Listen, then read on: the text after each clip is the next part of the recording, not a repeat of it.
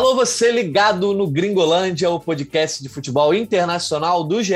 Globo. Eu sou Jorge Natan e essa é a edição 149 da nossa resenha e ela tá de volta, hein? É semana de Liga dos Campeões e por isso estamos colocando no ar uma edição especial do Gringolândia, uma edição pocket, só para a gente fazer aquele clima pré-jogo, já que a rodada começa nesta terça-feira. Ao meu lado está Rodrigo Lois que foi meu companheiro lá na edição 140, quando rolou o sorteio das oitavas de final. Se você não ouviu, volta lá para poder acompanhar todos os nossos comentários. A gente vai dar uma relembrada aqui também. Lois, chegou a hora de atualizar os palpites dados há dois meses. De lá para cá mudou muita coisa? Seja bem-vindo. Fala, Natan. Um abraço também para todo mundo que está acompanhando mais essa edição do Gringolândia. Eu acho que mudou algumas coisas em alguns dos times que estão nessas oitavas de final da Liga dos Campeões. Teve jogador importante se machucando nesses últimos dois meses, como é o caso do Benzema, mas a gente vai falar mais né, de PSG Real Madrid. É, você teve outros times como o Chelsea, que, na minha visão, piorou bastante, foi campeão mundial, mas caiu um pouco de, de rendimento, de qualidade, e outras coisas não mudaram tanto. O Lewandowski continua fazendo muito gol, o Manchester United continua em crise, o PSG é aquilo de altos e baixos, e o Liverpool muito bem com o Salah. Então teve algumas coisas mudaram muito, outras nem tanto. Tá certo. Você falando aí que o Chelsea caiu, rasga o coração do palmeirense, que ainda está na ressaca de sábado, né? Mas é, de fato o Chelsea de lá para cá teve uma queda. A gente vai aprofundar esses comentários antes do debate. Lembro sempre a galera para nos seguir no Twitter, @gringolândiage, que a gente se comunica com vocês lá. Se você esbarrou aí com a nossa resenha no GE, Saiba que também pode nos ouvir no Globoplay e nos principais agregadores do mercado.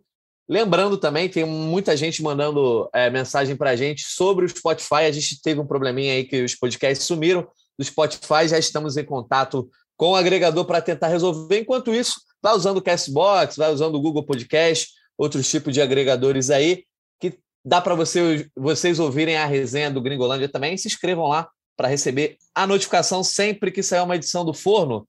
E como essa edição aqui é pocket, a gente vai dar só uma pincelada rápida em cada jogo, como está o favoritismo na nossa análise aqui, atualizar também alguma coisa com relação ao momento do time, já que naquele podcast lá do final de dezembro, final não, né? do meio de dezembro, também foi uma live no GE, a gente basicamente concordou em todos os palpites, Solós. A gente estava pensando parecido quando a gente falou dos favoritismos lá, e a gente pode atualizar esses palpites, mudar os favoritismos, o tempo é o senhor da razão aqui nesse podcast. Sem dar spoiler, a gente vai falar de todos os jogos, mas vamos focar muito aí na expectativa de PSG e Real Madrid, grande jogo das oitavas de final, e que já marca a volta da Champions justamente nessa terça, 5 da tarde. Você acompanha em tempo real no GE. Globo.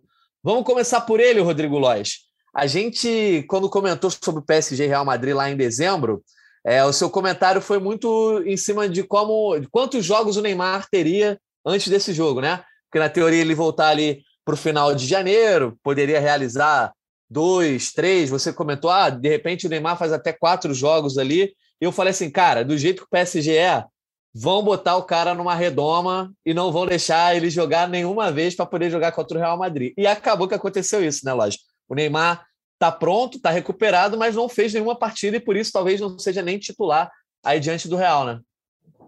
Exatamente, Natan. Te agradecer primeiro por ter feito o dever de casa e ter escutado a outra edição e relembrar os meus comentários. Pesa um pouco na minha, na minha avaliação o Neymar ir para esse jogo tão decisivo sem ter jogado nenhuma partida. Só lembrando para todo mundo que o Neymar ele sofreu uma lesão no tornozelo esquerdo no dia 28 de novembro ele está desde então sem nenhum jogo oficial, sem ter disputado nenhum jogo. Nesse período do Neymar distante, o PSG fez 13 partidas, ou seja, o Neymar perdeu por causa dessa lesão 13 jogos. Isso é quase tanto quanto ele tinha disputado antes da lesão. O Neymar ele tem nessa temporada 14 jogos e ele ficou fora de 13 por causa dessa lesão. Então, foi bastante tempo. O Neymar está muito tempo sem jogar eu achava que o PSG ia colocar o Neymar para jogar nesse último fim de semana para ter pelo menos um jogo para, enfim, tirar o pe um pouco do peso, mas pelo jeito ele vai para o jogo normal, está recuperado. O Pochettino não confirmou totalmente se ele vai jogar ou não, se vai ser titular ou não, mas o Marquinhos deu entrevista coletiva também nessa segunda-feira e disse que o Neymar está pronto. Eu, sinceramente, eu acho que, como você mesmo lembrou, do jeito que o PSG é cauteloso, o Neymar ele deve ser reserva nesse jogo contra o Real Madrid, mas deve entrar. É, a expectativa é essa, o, o Pochettino está fazendo mistério. Na teoria, o, o tempo, como o Lodge falou, né, o tempo de recuperação já se esgotou, ele já está treinando há mais de uma semana junto com o time, falta ritmo de jogo. E aí tem que ver qual vai ser a estratégia do treinador, se vai ser colocá-lo de início ou durante o jogo, né? Também vou dizer para você que começar o jogo com Messi e Mbappé só no ataque não é uma situação ruim, né? Você tem o Neymar ali, óbvio, é, para fazer uma diferença, mas vira uma arma no segundo tempo. Ô, Lois, lá naquele podcast também você comentou sobre o problema do gol, que na verdade não era um problema, né? Eram duas opções aí que o Poquetino vinha alternando, e você comentou que talvez o Donnarumma tomasse a posição de titular até o momento do jogo aí contra o Real Madrid, depois de dois meses. Dá para dizer que o Donnarumma se fixou um pouco mais no gol do PSG ou ainda fica alternando um pouco? Porque, por exemplo, contra o Rennes, quem foi o titular não foi o Donnarumma, foi o Keylor Navas. Mas isso pode ser um sinal justamente que ele vai jogar contra o Real Madrid? Na minha avaliação, é um sinal sim é, para dar pelo menos um jogo para o Navas pegar um pouquinho de ritmo ali, de confiança, e para voltar a ser titular contra o Real Madrid. Eu estava vendo os jogos, né, pensando nisso, estava vendo quais foram os jogos que o Donnarumma, Donnarumma e o Navas disputaram na Liga dos Campeões, e o Navas ele começou agarrando como titular na Liga dos Campeões, aí foi, eles foram intercalando, né? Um ia e depois o outro e tal. Pela sequência, só na Liga dos Campeões, se é, seria o Navas. Eu acredito que vai ser o Navas, sim. É, porque o número de jogos deles também não é tão discrepante, a diferença é pequena. O Donnarumma, como ele chegou um pouco depois no PSG, o Navas tem um pouco mais de jogos, mas os números são, são parecidos, então a tendência, ao meu ver, é que seja o Navas. O Pochettino também na entrevista coletiva ele fez mistério e tal, então eu acho que vai ser o Navas.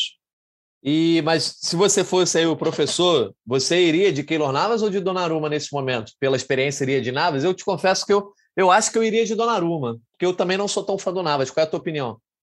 Eu também não sou, não sou tão fã do Navas. Eu acho que ele já viveu momentos de maior destaque. Não que ele esteja indo mal, tá? Não que ele faça uma má temporada. Até porque se ele estivesse fazendo, ele já teria ido para o banco. Mas com o Donnarumma, Donnarumma com opção. Então, eu acho que ele faz uma boa temporada, não é uma temporada brilhante, que tanto que não sei, não se fala tanto disso, mas eu acho que eu iria de Donnarumma também. Eu acho que já é o momento do Donnarumma ser titular. O Navas é um ótimo goleiro, mas eu acho que é o momento de, de repente, consolidar mais o Donnarumma.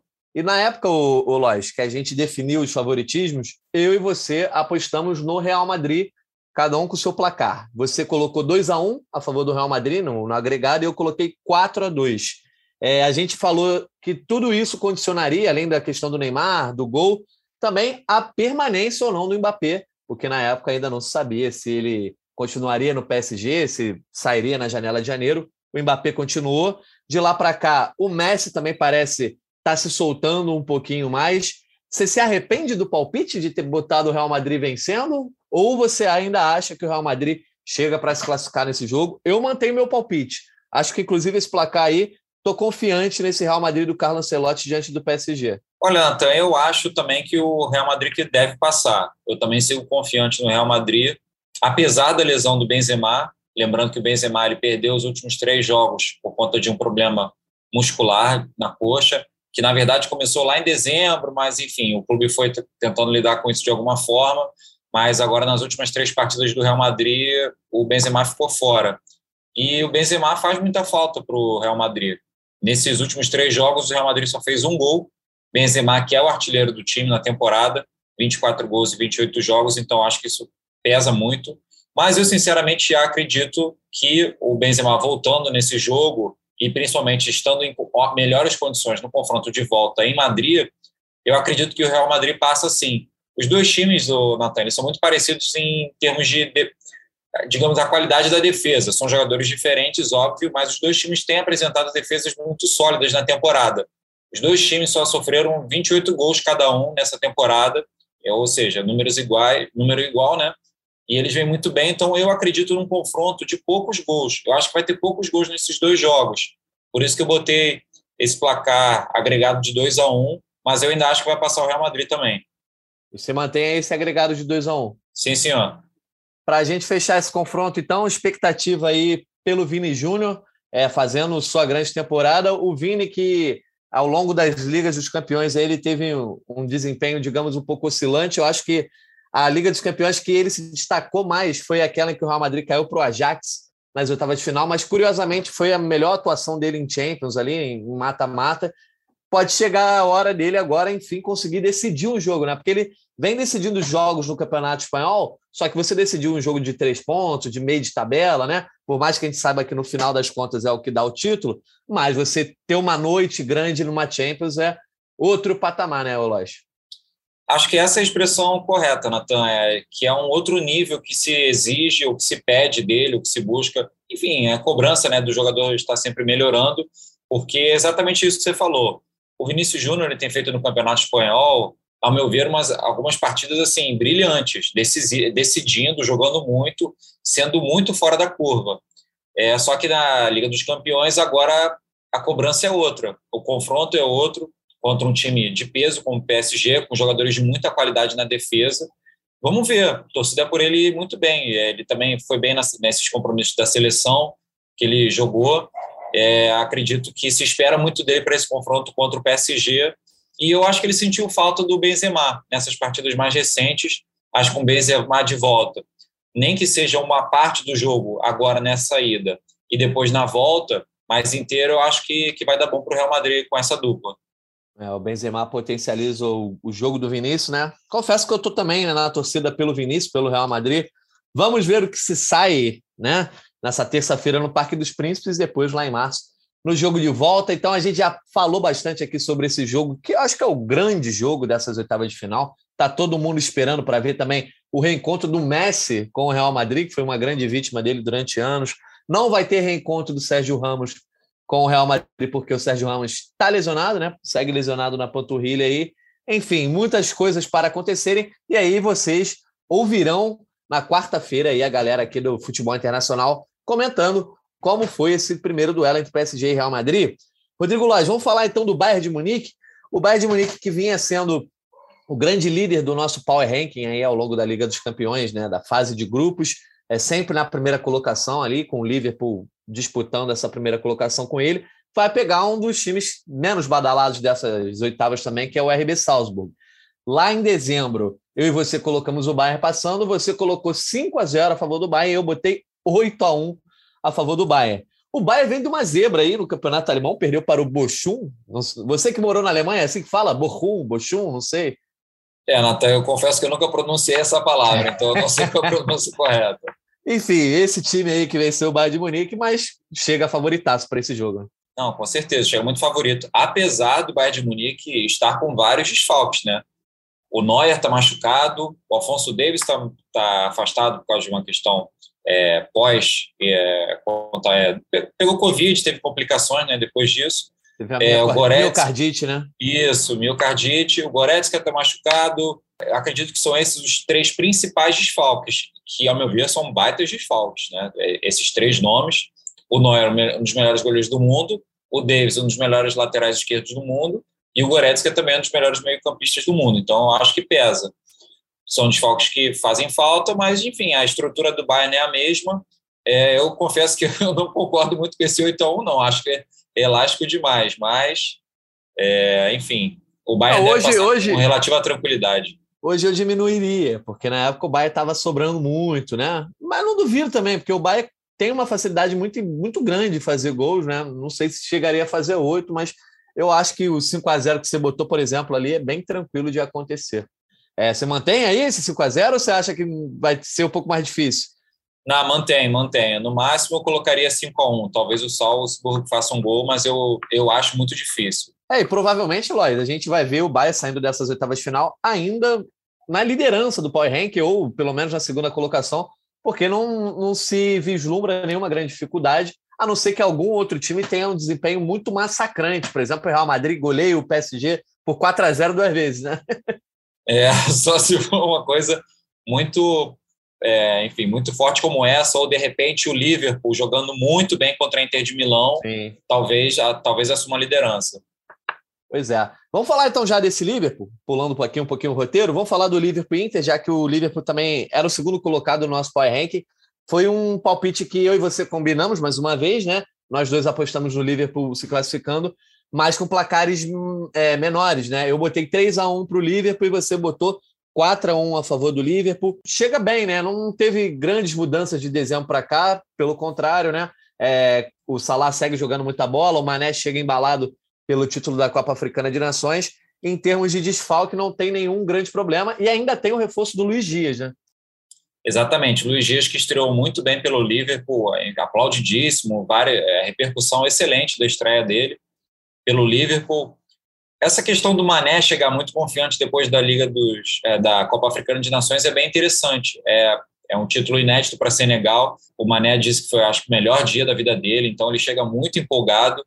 O Salah, que caiu antes do imaginado na Copa Africana de Nações, mas ele não se machucou, o que já é uma coisa muito boa para o Liverpool. Então, acredito que o Liverpool vem muito forte, não só para esse confronto de oitavas, mas também para o resto da Liga dos Campeões. Não sei até que ponto a distância para o City no campeonato inglês, isso ainda pesa para o Liverpool, se, enfim, se ele ainda acredita que está muito dentro da briga pelo título da Premier League ou não, de que maneira isso repercute na Liga dos Campeões, mas acredito que o Liverpool ainda vem muito forte nessa Champions. O Liverpool que sofreu para vencer o Burnley é, no último domingo. O Salah não jogou bem, acho que ainda um pouco na ressaca aí que o Egito perdeu a final é, da Copa Africana nos pênaltis, justamente para o Senegal do Mané.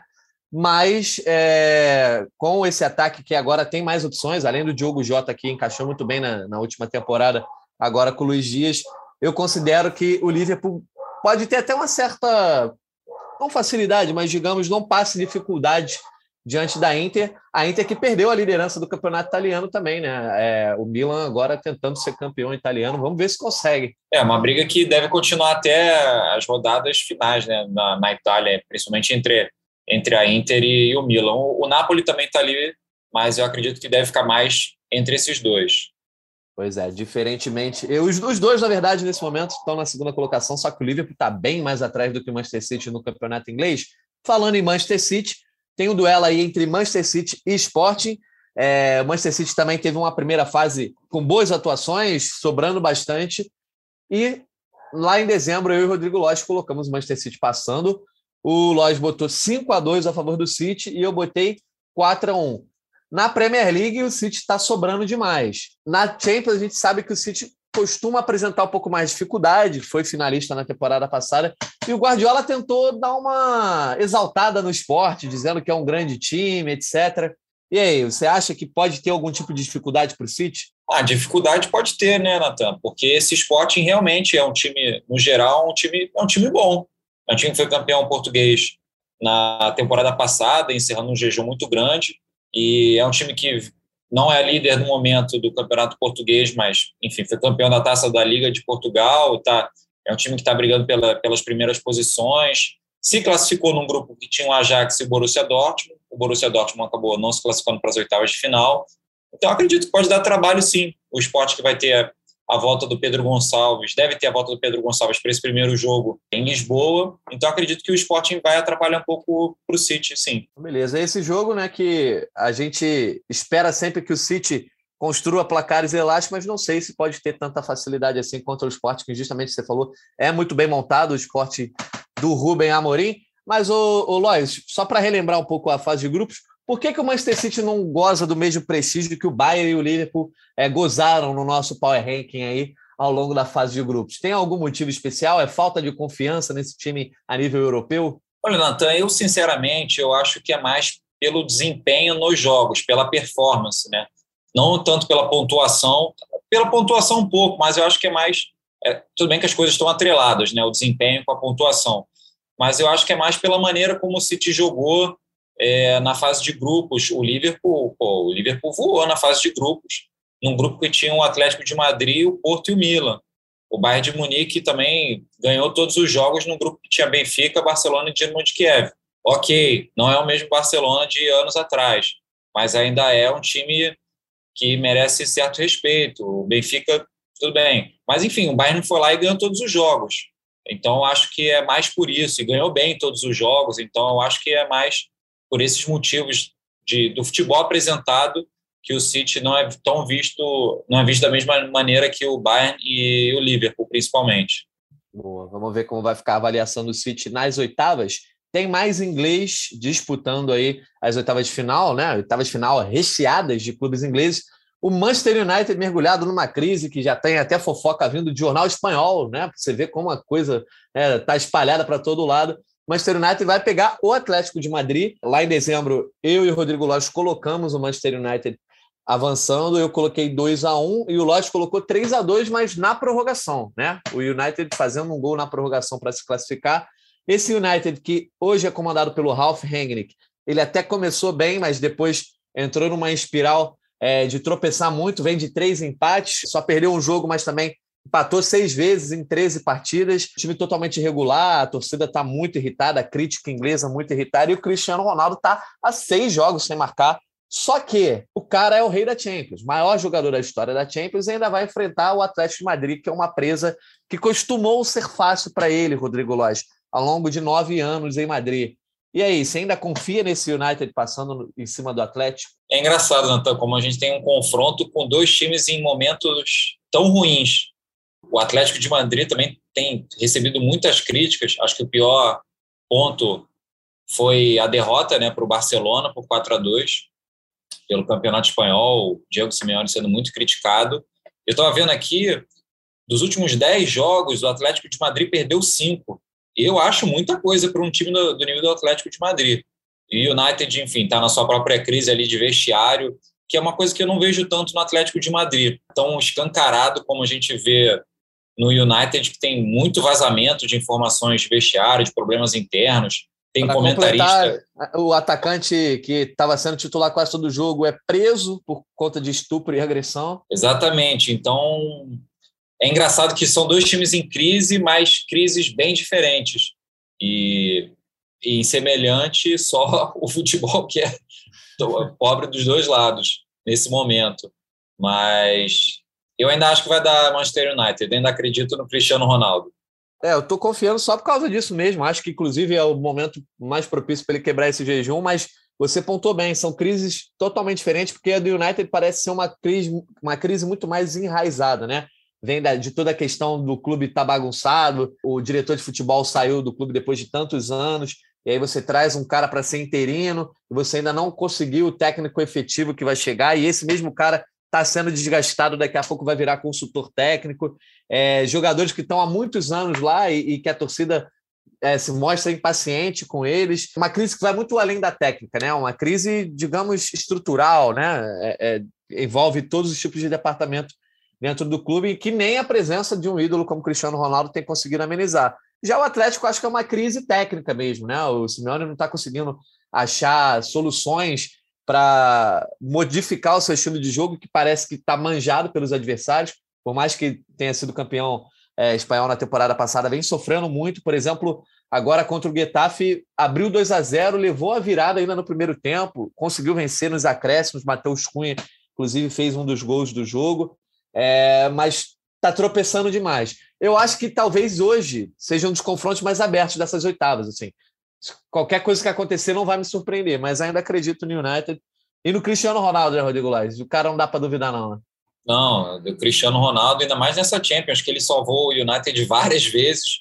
A gente pois fez é. matéria sobre isso, de maneira impressionante, como ele tem salvado o time na Liga dos Campeões. E é engraçado, eu acredito, eu concordo totalmente com você, Natan. Para mim, a crise do, do Atlético de Madrid, se você olhar, você para e pensa, o Diego Simeone ele pode resolver isso ou enfim, as pessoas que estão no clube no momento ainda podem resolver isso, os jogadores também. Quando você olha para pro, pro, os problemas do United, você pensa, do jeito que está, as pessoas que estão aí não conseguem resolver, não. É um problema mais complexo. Eu acho é. que é por aí a, a análise. O buraco é mais embaixo. E tem um time que não chega em crise, pelo contrário, está longe, mas também não chega no seu melhor momento, que é o Chelsea, né? A gente pode até estranhar, para quem não está acompanhando muito o Chelsea, pô, os caras acabaram de ganhar um título mundial, um título inédito, realmente venceram o Palmeiras na prorrogação, mas no campeonato inglês vinham vinha tropeçando bastante. Diversos de seus jogadores-chave não estão tendo bom desempenho, a começar pelo Lukaku, né? Não encaixou muito bem nessa temporada, mas ainda assim vai pegar uma equipe que também está muito longe de ser a equipe que foi, por exemplo, na temporada passada, campeã francesa, fez uma, uma fase de grupos aí um, um pouco irregular e chega para enfrentar esse Chelsea. Ainda dá para dizer que o Chelsea tem um favoritismo bem grande nesse jogo, né? nesse confronto, né, Olaj? Lembrando que você colocou. E, nesse aí a gente igualou até o placar. Nós dois colocamos 4 a 0 no agregado para o Chelsea. Não, esse, esse, apesar da, da queda de desempenho do Chelsea nos últimos meses, queda também que é muito reflexo, Natan, do número de casos de Covid que o elenco teve, das mudanças que o Tuchel teve que promover no time, muitos jogos em sequência, muitos jogos, muitos jogos nessa virada de ano, o time ficou cansado, o elenco, né? Não só os 11, mas enfim, o grupo ficou muito cansado, é, teve o desgaste. Acredito que esse título do Mundial, ele dá um ânimo na temporada, com certeza, né? É, dá um ânimo, um título que foi muito comemorado, não tem aquele papo de que eles não iriam comemorar muito o título, que o Mundial não importava para eles, nada disso. Os jogadores do Chelsea comemoraram muito o título e o Chelsea é bem favorito para esse confronto contra o Lille. O Lille está no momento em décimo lugar no campeonato francês, está é, tá bem distante do que já foi na temporada passada, então eu vejo o Chelsea bem favorito. Também sigo aí achando que o Chelsea vai passar com certa tranquilidade. E aí, Lois, para fechar os palpites daqueles jogos nos quais nós é, concordamos lá em dezembro, Ajax contra Benfica. Aquele Benfica lá no sorteio ainda tinha o Jorge Jesus, então estavam numa crise técnica, mas ainda tinha a esperança de se recuperar com o Mister. Logo depois o Mister vai embora por uma questão de crise de vestiário também. Mas lá a gente já apostava no Ajax, que teve a melhor campanha na primeira fase, junto com o Bayern de Munique. Então você colocou 4 a 1 a favor do Ajax eu botei 2 a 1 a favor do Ajax. Hoje o Benfica está tentando apagar o incêndio, um pouco mais na sombra ali é, daquela crise técnica, mas ainda não, não está 100%. O Everton Cebolinha está jogando mais e o Darwin Nunes está jogando muita bola. Você acha que o Benfica tem alguma chance contra esse Ajax aí do Eric Ten Hag, que também está humilhando os adversários na Holanda? Olha, a chance eu acho que tem. É uma chance boa.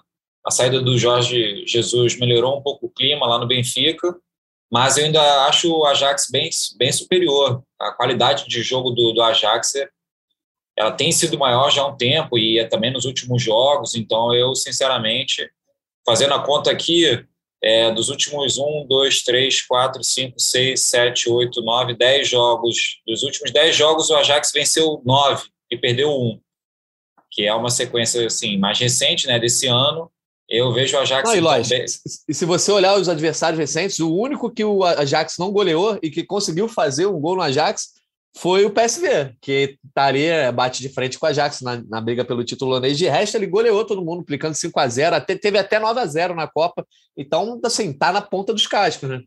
Sim, o jogo, e o jogo perdeu foi para o AZ, né? Que é um dos principais clubes da, da Holanda, então um confronto de peso, que seria normal ele perder ou empatar, ou enfim, não ganhar de goleada. Então, é, o momento do Ajax é bem melhor do que o do Benfica.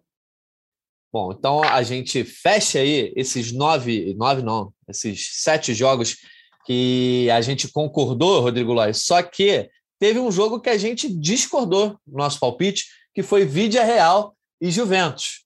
Né? Você colocou o Vídea Real se classificando, colocando um, um placar agregado a favor do Vídeo Real de 2 a 1 e eu coloquei a Juventus classificando com um placar agregado de apenas 1 a 0. Você ainda acha que o Vídeo Real consegue superar a gigante Juventus, que está fazendo uma campanha de recuperação no italiano ali, mas ainda engatinhando rumo a um futebol melhor, com alegre? Não, eu não tenho mesmo palpite, não, Natan. Eu confesso que eu tenho muitas dúvidas para esse jogo, para esses dois jogos, porque o Vídeo Real também caiu bastante de rendimento está só em sétimo lugar no Campeonato Espanhol e a Juventus se reforçou muito bem, está é, tá subindo, está nesse processo que você comentou do Campeonato Italiano de recuperação.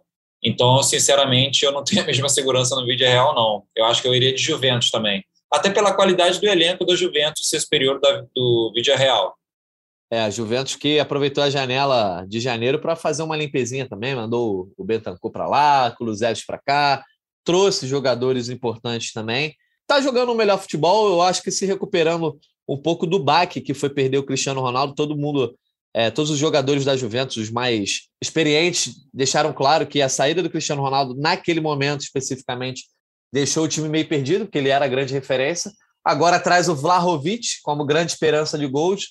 Você acha que o Vlahovic já vai conseguir ter um impacto imediato, principalmente na Liga dos Campeões, ou você acha que ele pode sofrer de repente? Pô, não, calma aí, isso aí é um torneio maior, o cara é jovem. Não, acho que ele vai continuar rendendo bem. Ele já começou bem esse período na Juventus, já vinha jogando na Itália, né? Ele jogava na Fiorentina antes, então não tem muito problema de adaptação ao país. Acredito que ele vai continuar jogando bem. É um jogador muito promissor. Lembrando que a Juventus não tem o Chiesa, Chiesa que teve uma lesão séria no joelho. O Chiellini também é dúvida, esse confronto da Juventus com o Vídeo Real é só no dia 22 né, de fevereiro, na terça-feira, mas é bem provável que o Chiellini também fique fora desse desse confronto, mas o resto do time acredito que está garantido. O Danilo, o Bonucci, é, o Dybala, o Morata e o Vlahovic. Então, acredito que ele vai continuar jogando bem esse começo, está confiante, enfim, acho que, que ele vai bem nesse, nesse confronto. Bom, então, no fim das contas, acabou que a gente concordou né? em todos os palpites, né, Rodrigo Lage? Chegamos aí atualizando esses palpites dados lá em dezembro. Para fechar o nosso podcast, passar aqui a agenda da Liga dos Campeões. Nessa terça-feira temos PSG contra Real Madrid, às 5 da tarde, no Parque dos Príncipes. E também, só, só pegar aqui para organizar, que eu estou meio perdido, Esporte contra Manchester City, às 5 da tarde, no José Alvalade. Ainda nessa semana, RB Salzburg contra Bayern de Munique, lá é, na Áustria. Então, o Bayern de Munique começa jogando fora de casa o seu confronto aí de oitavas de final. E também temos Inter de Milão contra Liverpool na Itália. Na outra semana, os outros confrontos que restam com Benfica e Ajax, Chelsea Lille, Atlético de Madrid e Manchester United, Vidia Real e Juventus. E é isso. Esses são os confrontos de oitavas de final da Liga dos Campeões. A gente está aqui gravando esse podcast apenas para você que estava com saudade da Champions, não ouvia falar de Champions aqui no Gringolândia desde dezembro, quando foram sorteados os confrontos. Então aqui está essa atualização mas quarta-feira tem a nossa edição tradicional, logo depois da rodada. A gente grava, vai para o ar e você pode ouvir ao longo da semana até a outra semana para esperar os próximos confrontos de Liga dos Campeões. Rodrigo Lois, então te agradeço pela tua participação aqui, já que a gente sempre gosta de um bolão, de um palpitezinho aqui. Quero o palpite seu para PSG e Real Madrid no Parque dos Príncipes, jogo de ida nessa terça-feira. Meu palpite, Natan, um a um. Gostei, um a um. Olha, eu vou ficar no 2 a 1 para o Real Madrid. Já vou colocar o Real Madrid vencendo por 2 a 1 esse jogo. O PSG chega pressionado no jogo de volta. Mas a certeza é que a gente vai ter jogão, né, Rodrigo Lóis? Obrigado pela tua participação. Teu destaque final. Ah, o destaque final não pode ser outro que não esse jogo. Jogão, expectativa de jogão.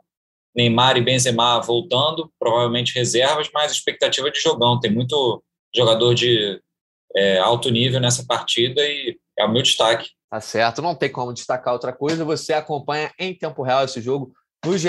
Globo e também toda a repercussão, toda a cobertura também lá em ge.globo barra futebol internacional. Tem a tabela da Liga dos Campeões, você pode acompanhar tudo lá. Já tem a coletiva é, do, do Thomas Tuchel, não, do Maurício Pochettino. Tem vídeo do treino com o Neymar treinando junto com o elenco do PSG. Enfim, conteúdo muito bacana no GE. Globo. Também agradeço mais uma vez ao Rodrigo Lois. Lembrando que esse podcast tem edição de Maurício Mota, coordenação de Rafael Barros e gerência de André Amaral. A gente volta já na quarta-feira para falar de tudo que rolou nesses jogos da Champions nessa semana. E semana que vem tem mais Champions, é? Um abraço a você que nos ouviu até aqui e até a próxima.